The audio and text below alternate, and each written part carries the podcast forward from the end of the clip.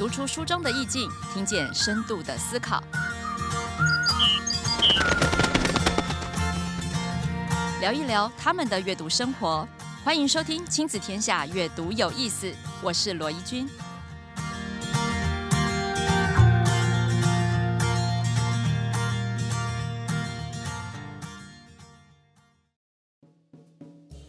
Hello，大家好，我是罗怡君，欢迎回来。阅读有意思。今天呢，我们的大来宾呢，其实大家应该蛮熟悉、记忆犹新哦，就是陈建荣老师，中孝国小陈建荣老师，也就是上次带我们看了好多精彩的电影，出版用电影和孩子谈生命中重要的事的陈建荣老师，来跟我们打声招呼吧。好，怡君好，还有各位听众朋友，大家好。今天再次邀请陈建荣老师出马，肯定有大事要发生。最近真的蛮多大事，真的很多大事哈。那什么东西最难教呢？呃，我们教学领域常提到认知技能、情谊，但是最困难的地方不是学会知识，所以这阵子呢，这一些重要的新闻都是跟情感教育有关。对呀、啊，不是高学历的人被家暴呢，就是我们现在在录音的当下呢，发生了这个好多偶像。偶像事件、情感跟家庭的风波，哈闹得正沸沸扬扬、风风火火。所以在这个兴头上呢，我们就要好好的来聊一聊。哎，究竟是我们情感教育常常一发生事情就被拿出来检讨？但是在教学现场，我们还真没有教给人家什么哎、欸。对，所以这时候呢，大家就会一直讲说，哎，到底是在情感教育里面要像雷神索尔，还是要像复仇者联盟？其实有时候情感呢，对我们来讲，这是一辈子的、嗯、永恒的功课，永恒的功课，对不对？好的，那其实我常常听到一句话，我觉得蛮有道理：情感教育绝对不是只有性教育。对。性教育只是很基础的，在讲身体的部分。我们今天也有片单会讲到身体的部分，但是更多的时候是怎么表达、怎么收放、怎么拿捏、怎么试读别人的讯息。对，所以今天呢，我们就要分三个阶段来请教陈建荣老师，并带给我们丰富的影像的一些资讯呢，来提供给家长跟孩子们一起进入那个脉络。老师其实谈感情真的是脉络很重要，对不对？对。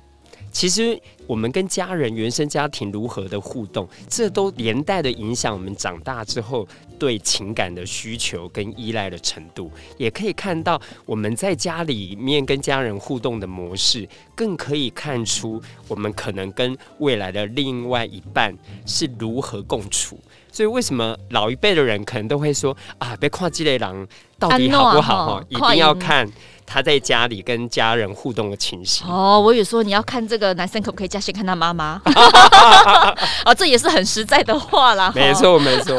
好，那其实我们就顺着孩子的生长轨迹来好了。好，他一开始呢，大家这两小无猜嘛，哈，打打闹闹嘛。但是到后来开始青春期来了，哈，对，荷尔蒙，对他开始就会觉得好像有一些人特别不一样了。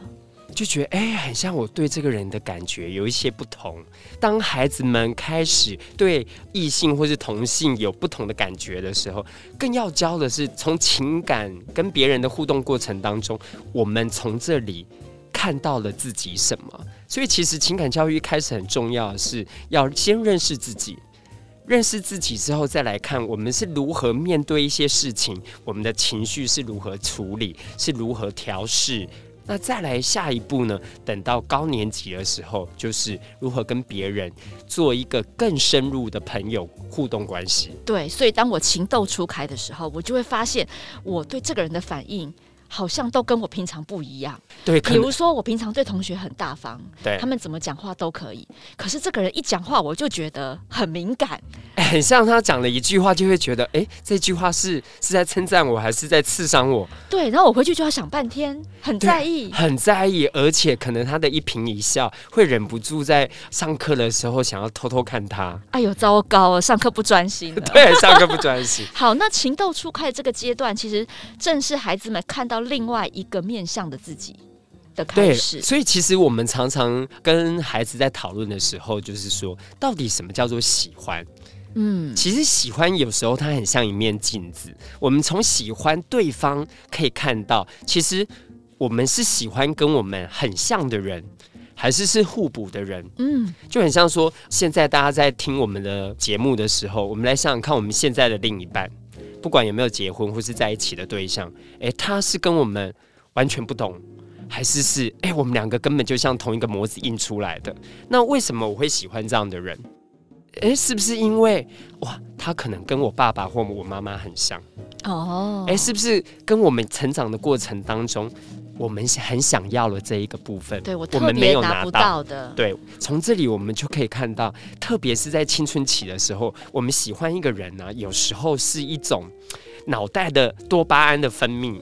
对，但是全天下都喜欢帅的跟美的啦。哦，这是这是人之常情嘛，对不对？哦，对对对。但是就是说，哎。真的喜欢一个人呢、啊，是只有从外表而已吗？没错，我正要讲这句话，就是说，第一个受到吸引的一定是外表。但是我们经过了一段时间之后，就会发现，真的外表就是决定这个人好不好的先决条件吗？没错，孩子必须要先能够保持客观的理智，才可以慢慢观察下去。对，否则的话就会变成好像我盲目的都会用比较好的方式去解释这个人。对，而且就是说，当我们孩子开始有这个爱的初体验的时候，嗯，大人到底应该用什么样的角度陪伴孩子？像以前我们在成长过程当中，爸妈一定都会告诉我们：“哎，现在你是几年级啊？谈什么恋爱？”但是后来我们会发现，其实爱呀是需要练习的哦。以前有一部电影叫做《爱的发声练习》，其实没有错，就很像练合唱团一样，我们要反复、反复的练习。所以其实真的很少人呢、啊，会跟自己的初恋在一起，呃，结婚啊、有所谓的，对，对对，有一个很长远的承诺。其实这真的是不容易的事情。所以当我们需要练习的时候，我们从这里，哎，有没有学到哪一些撇步？哪一些美感，或者是如何相处的沟通之道？那有没有片单可以介绍给我们？哦，这时候在我们的书里面，用电影和孩子谈生命中重要的事里面，我个人很喜欢的一部跟特教自闭也跟情感教育很有关系的是《X 加 Y 爱的方程式》。它里面在讲这一个呃数学的资优生，但是他也是有自闭倾向，他跟别人的情感交流都非常的封闭，甚至连他妈妈都。都是，但是他来台湾参加奥林匹克数学营的时候，他遇到来自大陆对岸的这一个女生，他开始觉得，哎、好奇怪，他碰我一下，我会觉得身体会触电，有电流的产生，哎、而且很像，我好想跟他很靠近，而且我的那些自闭的那一种固着的倾向，我一定要吃植树的东西，那个水饺啊、煎饺啊，我一定要吃七个。嘿，买了八个。如果是妈妈买，我就会暴跳如雷。但是那个你喜欢的女生买来，后来她，你跟她说我只能吃植物啊，她就是觉得这没有什么，就把那一个吃掉了。吃掉，哎、欸，这件事就过了。对，就过了。爱情力量好伟大。对，所以就是说，爱呀，有时候其实是一个打开心房的特效药。没错。但是进一步我们再来看的话，就是到底。这个人是不是我们觉得真的可以去试试看的对象？其实我们常会觉得说，爱呀，不是那一种。哎呦，我很像呢写一张纸条，觉得对他有意思，写给他，后来就说，那你要做我男朋友、女朋友吗？哎，他现在小学生好像都这样子哎。对，所以回答 yes or no。对，很像就变成一个二分法。对，很像我马上要做决定，但其实这一种很快就会见光死，就没了。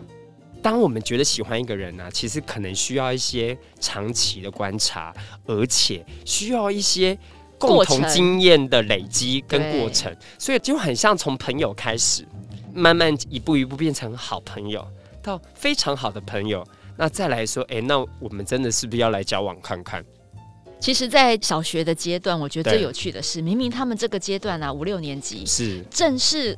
对异性感到莫名好奇的时候，但这个时候你去现场看，他们一定是壁垒分明，呃，而且是打打闹闹，所以我们才说就是那个欢喜冤家会对对方越有意见，就是代表很像对他有一种特别的注目，对不对？一种注目。所以就像接下来我们介绍的这部电影，来自泰国的《初恋那件小事》，嗯，哇，这部电影呢，即使到现在已经十几年了，男女主角啊，还是整个亚洲电影圈呢。觉得是非常匹配的两个人，金童玉女，金童玉女，而且还成为亚洲很多电影桥段。它、哦、好像是个灵感资料库，对不对？对，灵感来源，你会觉得，哎，这一段好像是初恋那件小事，这一段也很像，特别是啊，特别是哪一部？特别是有几部国片，比如说我们《我的少女时代》啊，也很红哎、欸。对，等等，你会发现这一种青春爱情电影，它最后都会有一个大逆转的情节。先从男主角的角度来演，后来再从女主角的角度，才发现那个梗就藏在那里。那我很喜欢《初恋那件小事》的地方是，它是一个老套的公式，比如说就是一个平凡女喜欢上一个人气男，但是她就是跟。普通的普罗大众一样，他就先从对不对？对，所以先改造自己，外表的改造，嗯，开始想要漂白，想要换发型，不要再戴眼镜，要戴隐形眼镜，希望得到对方的注目。但是他渐渐的，他是从外到内都改变。他后来为了要让学长注意到他，他愿意去做一些自己没做过的事情。比如说去当乐队的那个，就是带头的指挥、啊，对对对，指挥，对、哦、啊，他那些练习的过程，反而让观众看到，就是爱的力量有多大。又是那一句“爱情真伟大”。对，而且到最后，他们两个还没有在一起。哇哇！所以那时候我们班小朋友看的时候。很可惜，对不对？他们爆哭，觉得怎么可以这样，毁灭了他们的想象。对对对，而且我们是在去毕业旅行回来的路上啊，好啊，就看到那里，我们就没看了。哎、我就说啊，演完了、啊，最后真的结局啊，我们回学校再讨论。但是后来电影就是多年后。虽然他们之前没有在一起，后来女主角已经长大了，成为纽约小有名气的设计师，再回到泰国曼谷接受记者电视台的访问。嗯、那时候男主角才出现，他才说，其实他一直等着他。哇，这时候观众就对，这时候就是电影了啦。所以那时候我就跟孩子们讲说：你如果觉得现在两个人分手，你真的很难过，不如你就眺望未来。对，把这个时间轴很像这部片，我们快转，就是我们快转五年、十年，如果你跟他真的有缘，到时候会再相遇的。是啊，而且这个电影传达一个正向的讯息，是，就是他认为对方是一个比他还要更好的人，所以他也在这个过程当中不断的往那个方向前进，去前进。所以其实爱的正向的力量，就是说我们如何让两个人。都能够一起共好，对呀、啊，所以你知道接下来这个问题就是孩子不能爱上渣男渣女啊，是，所以呢，这个呃，挑选辨别渣男渣女是不是很重要？对，好，那其实，在讲到这个部分的时候，我们就要再想了。接下来你看，他一开始情窦初开嘛，哈，那情窦初开之后呢，他可能真的。就跟某几个人走得比较近，或是最后真的跟一个人比较稳定了。那追求的过程成功了就在一起，不成功了就有各种可能。好，问题就在这里，我们有好多情杀事件，就是在这。女生该怎么好好的发一张好人卡？啊、哦，怎么拒绝？那男生收到好人卡怎么调试？对，或者是我们要怎么感谢别人的欣赏，但又不伤别人的心？是拒绝的技巧。对，那男生去追求人家的时候，如何不变成恐怖情人？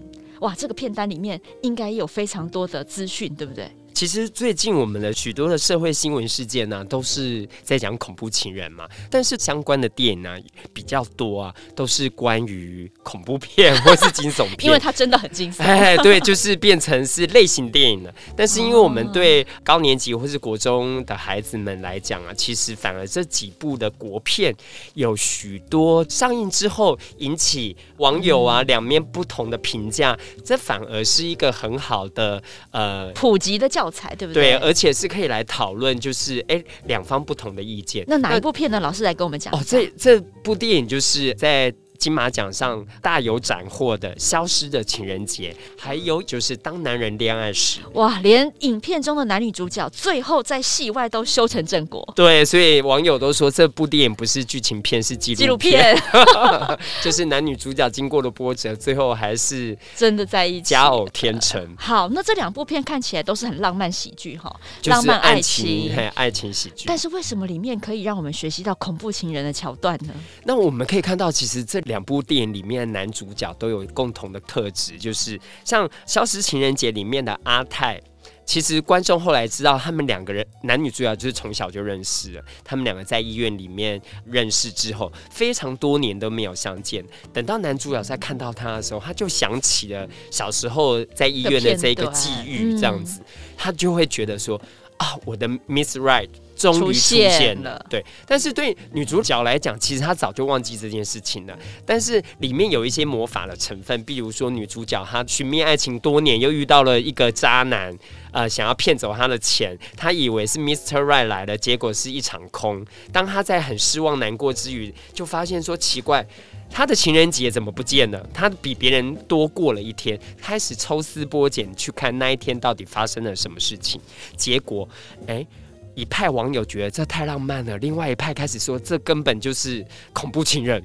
好，因为女主角等于是她没有觉知的情况之下，被男主角啊载来载去啊，啊搬来搬去、啊，搬来搬去、啊，然后合照很多张啊，对，对，对，对，所以其实就变成说，哎，大家解读真的不一样。对，这个主角感觉很痴情，但他也做了一些在没有经过女主角同意的状况之下，没错。做了很多事情，是那另外一个呢？我们很火红的国片《当男人恋爱时》，我们可以看到邱泽所主演的阿成，他是一个小混混的角色，但是呢，他要去暴力讨债，但是他又是一个很软心的人，所以如果欠钱的人家，他们家真的很有状况，他还借钱给人家，对，或是想办法帮他度过这个难关。对，所以他虽然是一个小混混，但是他是一个善良、善良有爱心。所以女主角跟他相遇的时候，他又觉得 Miss Right 出现了。其实女主角一开始不这么觉得嘛？对，啊、但是男主角觉得，对，对，甚至男主角想要热烈追求她，但是都被这个碰钉子。对，碰钉子就是浩庭。后来男主角呢就列了一张这个很有趣的叫做涂鸦合约，他就列了一个合约，跟他讲说，你陪我吃饭呐、啊，或是散步就可以来抵债。对，其实这是一种胁迫耶。对，而且后来但是被包装的好浪漫哦。对，但后来而且网友也在说，哎。陪人家吃饭，这某一种程度是一种交易，是一种身体上的交易，或者是情感上的交易。对啊，这跟我们说的那个酒店妹陪陪出去吃饭陪酒喝，不一样，对，对，对，或者是带出场。对，你看，哎，怎么在这个电影里面感觉好痴情、好浪漫？对，但是其实可能我们这么讲，有很多听众朋友可能听了之后就觉得没有，我觉得这超浪漫的哦。所以，可是仔细想想，他真的就是这样。而且啊，就是说，男主角阿成他可能对女主角追求的方式，嗯，其实都不是女主角所想要的，也不是他喜欢的。比如说被跟踪，对，而且后来甚至男主角他发现自己生了重病绝症，他也不先跟女主角沟通，他就用他自以为对女主角好的方式来处理，他就消失不见了。所以变成女主角，她花很多的时间要来疗伤，嗯，而且。男主角最后走了，离开人世间。他女主角还要帮男主角照顾他爸爸。哎、欸，这是什么奇怪的设定？对，所以就是呃，也很多网友对女主角的这一个剧中的安排觉得哦，三条线。对呀、啊，哎，不过你会觉得这部片大卖哈，而且在上映的时候备受好评，所以也代表说，其实这就是我们每个人与生俱来啊，对情感上的追求，我们都很希望在谈恋爱的过程当中啊，都是像电影这么浪漫。你有没有觉得这个电影？代表着一件事，当我们在谈感情的时候，看这些行为都戴了粉红色的眼镜。对，而且当分手的时候，是当两个人情感不在的时候，闹翻了。哇塞，这每一个事情都可以拿出来告，好不好？对，这个本来粉红眼镜都变有色的眼镜了。没错，所以这就提醒我们做家长的，或者是也可以拿出来跟孩子讨论。是，而且就是说，当两个人情投意合的时候，我们。是不是真的该去做一些可能日后会造成麻烦的事情？比如说，哦，两个人感情很好的时候，那是不是要拍一些亲密照？而且很像我们穿少一点，对，你不答应我就是不够爱我喽。当我们可能或是你不相信我，不相信我，对，所以为什么说其实应该要跟孩子来讨论？哎。遇到这个情况，我们该怎么处理？嗯、而且接下来这部国片也是今年呢、啊、受到蛮多瞩目，就是《青春试炼》。那个“试”是杀人的那个“试”，对不对？对，从这个片名字的改写，我们就可以知道，在这里面的六个男女啊，一定有发生不可挽回的事情。是，嗯、而且大家去看这部片的时候，你就会发现呢、啊，其实里面有很多的故事内容、情节。会依稀的仿佛很像都是社会新闻事件的翻版哦，哎，特别里面呢有一个郭明亮这个角色，他有一点像是一个很内向的男生，整天喜欢打电动。那他从一些频道里面看到的某一个穿的比较少的女生，大家都叫她 Monica，嗯，就是这个 Monica 的角色，他就觉得他喜欢上她了，所以就有一点移情的作用。其实你看的是网络影片啊，但是因为我们过度跟现实生活脱节之后，我们很容易。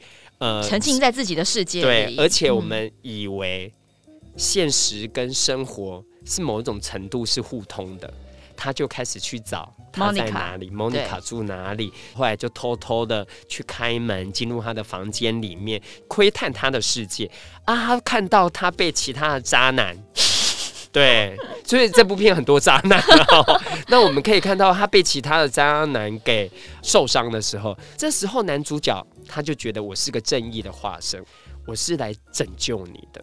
但是他其实他自己塑造了一个角色，对，嗯、他以为自己是正义的、哦，没错没错。但其实他自己是另外一个不同面向的渣男，渣男其实是一个很严重的恐怖情人，没错。所以这时候我们就要来讲，就是说，到底恐怖情人有什么样的特征，或者是说以爱之名，你有时候啊自己都。不自觉变成恐怖情人呢、欸？对，而且我们的情感经验里面，真的很容易让我们变成恐怖情人。嗯、比如说，我们从这些新闻事件里面，我们知道有一种恐怖情人的行为，就是会跟踪狂，或者是一种、嗯、呃强迫症。嗯，比如说两个人分开之后，但是我们心有不甘，或是我们想要挽回，我们会不由自主的打夺命追魂 call，可能一天。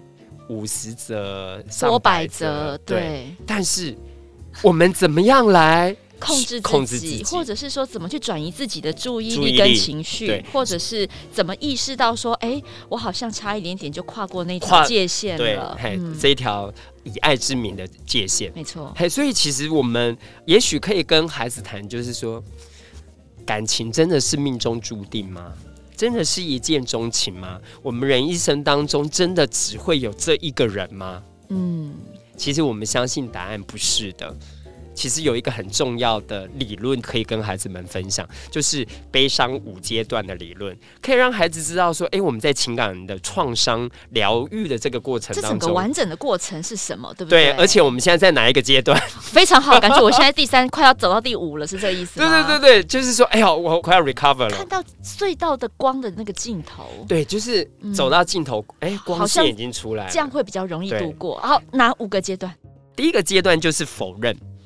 嗯，而且我们这时候可能会觉得说，没有，他没有要跟我分手，是是，他只是现在在生气而已。然后后来下一个阶段呢，就会开始到愤怒，因为我确定他要跟我分手了，对，就开始觉得生气。他怎么可以这样对我？没错，哇！你看我们刚刚讲的多义愤填膺。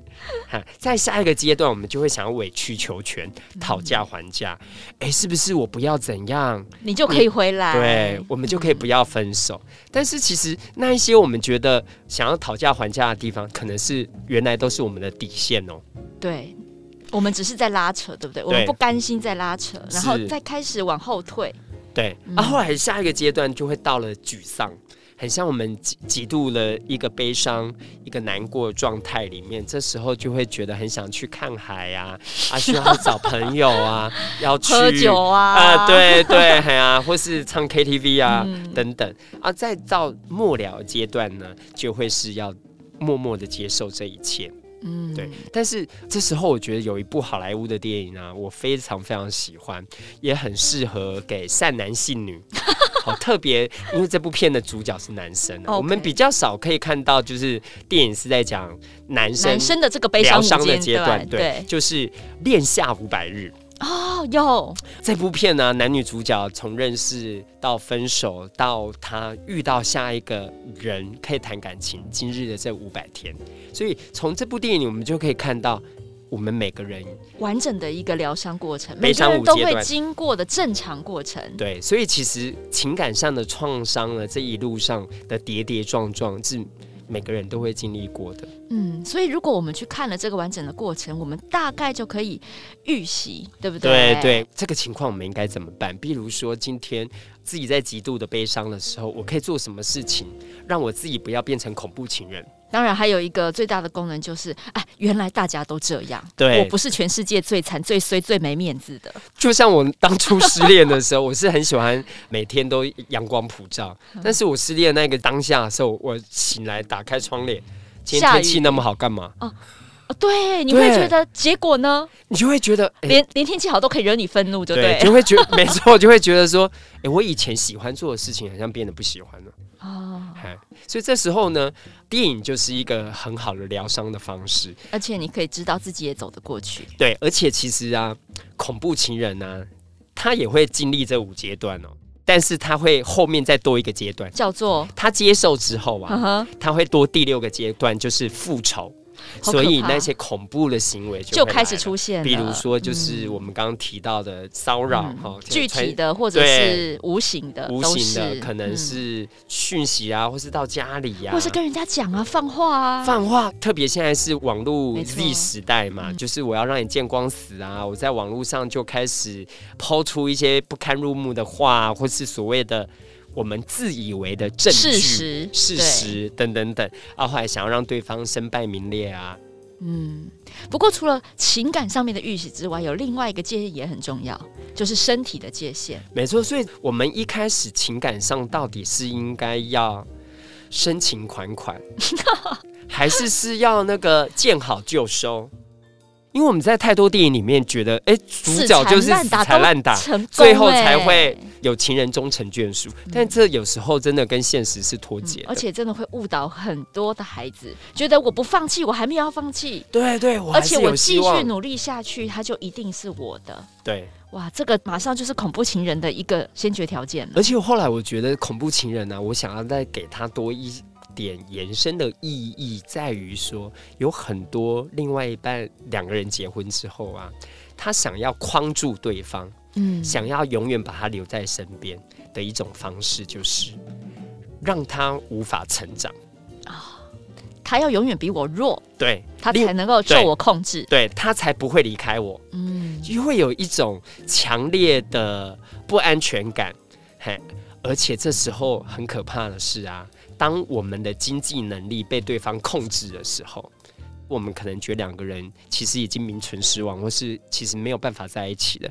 但是我无法独立生活或离开，对，我只好继续跟他在一起。所以，我们看到有很多被家暴的呃人，他是受限于经济结构。对，嗯，这是另外一个，我觉得现在有蛮多的协会，或是蛮多的意见领袖，也都在提倡这个要有经济能力，是。啊，要有独立自主的一个空间。对，不要说两个人在一起，或是结婚之后有了小孩之后，对，这个我觉得是婚后之后更多的延伸了。好，那我们刚刚再回过头来，就是还在谈恋爱的时候，浓情蜜意的时候，那个身体界限，哇，这应该是家长最担心青春期的时候冲动行为。老师有没有什么片单可以跟我们分享的？呃，其实，在冲动行为的时候啊，有时候两情相悦之下，也有可能变成是呃一发不可收拾。没错。所以，其实像我们书里面所介绍这一部《无声》，无声，哎，这部片呢，就是如果大家看了预告之后，会觉得它很像是某一种程度的。惊悚片。真的。很像把校园呢、啊、塑造成是一个呃都是黑暗角落的地方。啊、呃，感觉上看起来就是都阴阴沉沉很黑暗，特别是啊厕所，嗯，因为厕所是唯一公共场所里面的密闭空间，而且在这个密闭空间里面呢，我们是必须要脱下我们的衣服的，没错，所以在这个空间里面也很容易发生事情。嗯，但是在电影里面我们可以看到，这是改编自台南的真实的社会新闻，是，所以其实大家很难想象，在校车里面都会成为性骚性骚扰、性侵害、身体自主权被侵犯的地方。嗯，而且从电影里面我们可以看到这些角色，比如说呃，受害的女主角贝贝，她被骚扰、被性侵，但是男主角发现了，他却跟男主角说：“你不要去跟老师讲，不要去跟学校说。”我们很难理解为什么，呢？因为他们在听障学校里面，他很怕，因为这样子之后，他就要被强迫换学校。他如果不在听障学校里面，他更没有这一种认同感，他没有这种归属感，他要被迫去面对一个更大、更可怕的环境，在他心里面，所以他就会觉得，如果我被侵犯，但是呢，我还能够在这个学校继续的 survive，他只好这样选择。对，也许我们多数现在正在收听 podcast 的家庭的孩子，可能不一定是有听障的问题。可是你要知道，其实他们面对的心魔是一样，是也就是说，他今天如果需要转班转学，是哇，这件事情面对一个重新的人际关系的环境，对他们来说也是一个很大的挑战。而且在里面呢，呃，女主角的阿公知道了之后，第一个反应就会说。那如果大家都知道了，那你还有什么好在意的？是不是？我孙女以后怎么做人？哦，很多人呢会觉得说，那不要让人家知道，免得他不能做人。对，甚至是有的加害者的家人的角度会讲说，好啊，你们想要让这件事情曝光，不然我们就私下和解啊，不然让那么多人知道之后，你丢脸的也是你啊。对，嗯，特别是在这个时候啊，往往受伤的都是女方。对，我觉得这一点倒是可以提出来。万一我们的孩子不小心受到这样子的一个侵犯，那你会不会也可能有跟刚刚我们讲的剧情同样的心态？是。同样的挣扎啦，应该是这样讲。同样的两难情境，对，你又想要保护孩子，可是又担心他曝光之后遭受到更多有色的眼光。呃，而且这一些闲言闲语，没错，对，所以其实这时候老师们的处理方式就格外的重要。嗯、那我们在里面看到，一样是刘冠廷所主演这一个男老师王大军老师，这个老师他觉得面对学校这一种姑息养奸，不愿意正面的去回应。而且告诉媒体说啊，其实只有几个啊，其实，在台面下都比大家想象的多更多。而且电影里面呢，还提出来另外一个观点，是很特别的地方，就是、嗯、当观众们看剧情看到一半的时候，都发现哦，原来这些学长跟学弟啊会这样，都是有某一位同学教唆他们的。所以其实他是大魔王。嗯，但是观众看到这里，对这个大魔王义愤填膺的时候，就剧情又在开始从另外一个角度来看，嗯，我们发现原来这个大魔王啊，他小时候也被性侵，所以他就从一个受害者长大之后又变成加害者。加害者，对，这跟霸凌的状况是很像的。对，没错，嗯，而且啊，性侵他的人啊，居然是学校的老师。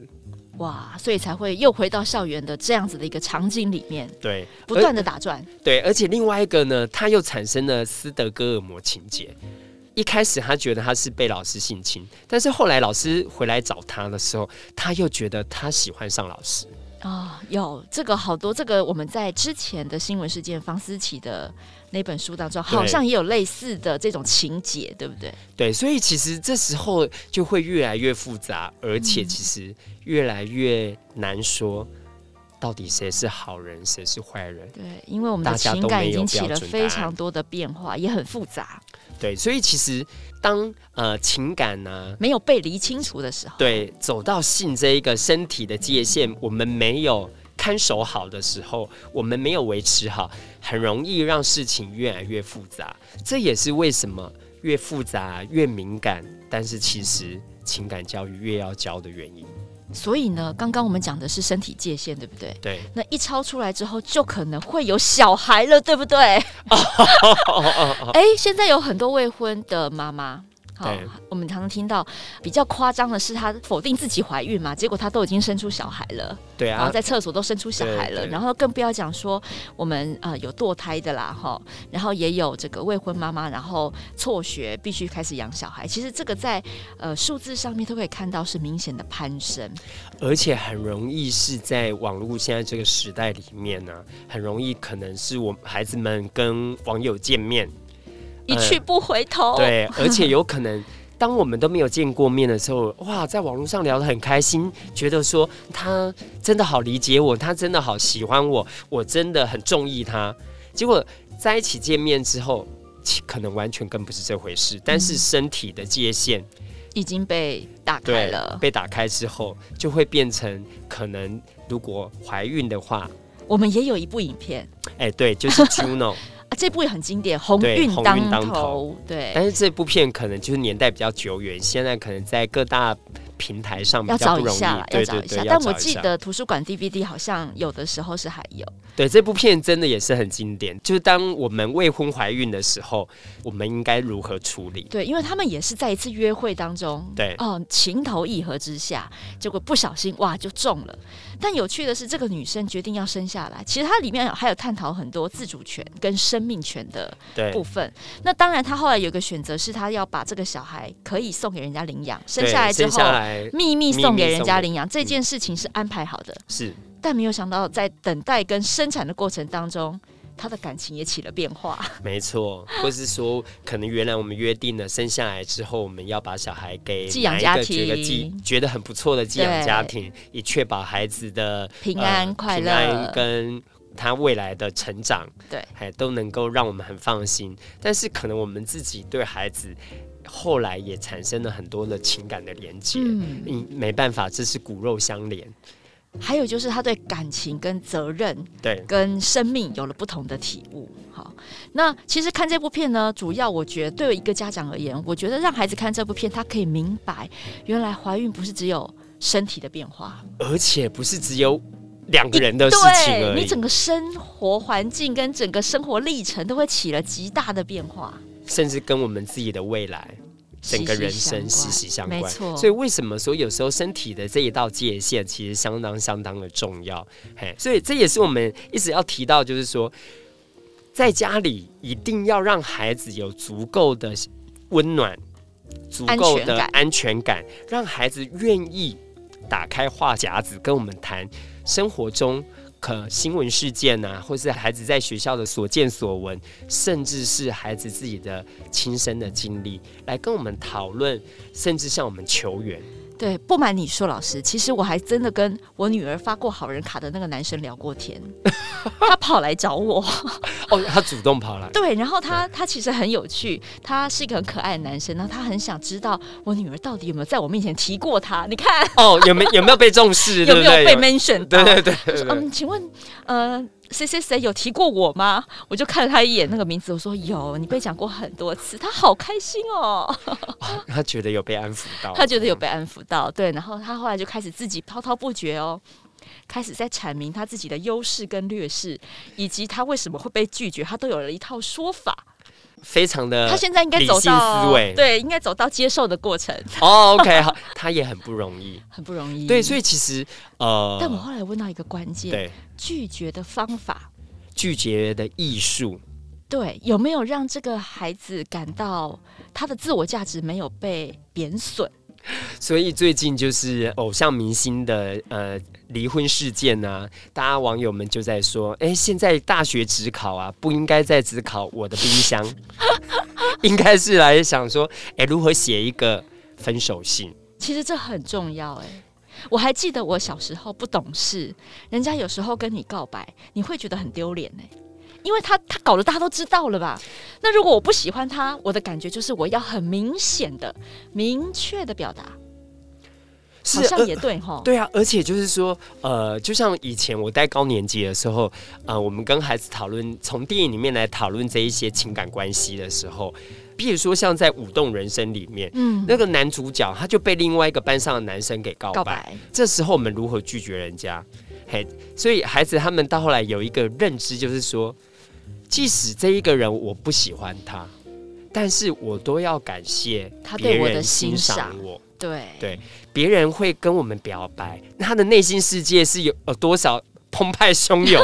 他鼓起了勇气，才有办法真的说出来说：“哎、欸，某某某，我喜欢你。”没错，可以跟我做朋友。好啦，话是这么说啦，但有时候你被人家取笑、送作堆的时候，你就会怒。是你就会很大声说，哪有他怎么样怎么样，我才不会喜欢他呢！哇，这句话万一不小心被听到、被宣传了，哎，会不会勾起别人也成为恐怖情人的点？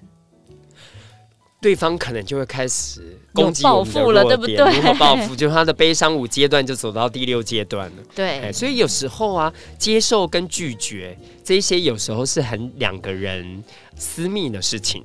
所以其实有时候我们跟孩子聊的时候，其实也可以跟孩子说，其实我们要去做这些告白的事情的时候，公开真的好吗？真的不要有敲边鼓的人，好不好？哦，而且有呃有的是会大胆示爱嘛，所以我们是不是要找很多日剧或韩剧的桥段，那种大胆示爱，想要让人家没有办法拒绝的那种，都要跟孩子们说这些都是 no no NG 的方式，你不要把自己推上火坑哦。比如说会送一大束花啊，啊。告白气球，告白气球啊，或是呃你来学校的时候发现黑板上全部都写了对你满满的情话。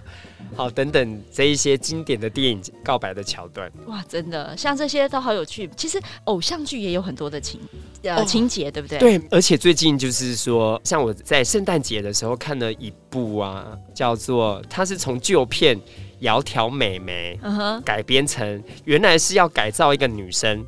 新的版本呢，就变成是要改造男生。如何呢？女主角呢，她是一个在校园里面有高声量，还有她的 IG，对她的 IG 啊，或者是她的 TikTok 都是非常多的跟随者啊。她甚至在念书的时候，她就有可以拿到企业的代言，什么美发啊等等的这一些广告。但是她后来有一天发现，她的男朋友有外遇。而、啊、而且就是刚好就被直播出去了啊！他哭的稀里哗啦的时候，那个鼻孔里还哭到有泡 泡的时候，有鼻涕，他就从此变成泡泡女哦，在网络上被人家嘲笑。嗯、对，后来就被他的好朋友两个人就开玩笑，就是打了一个赌。那。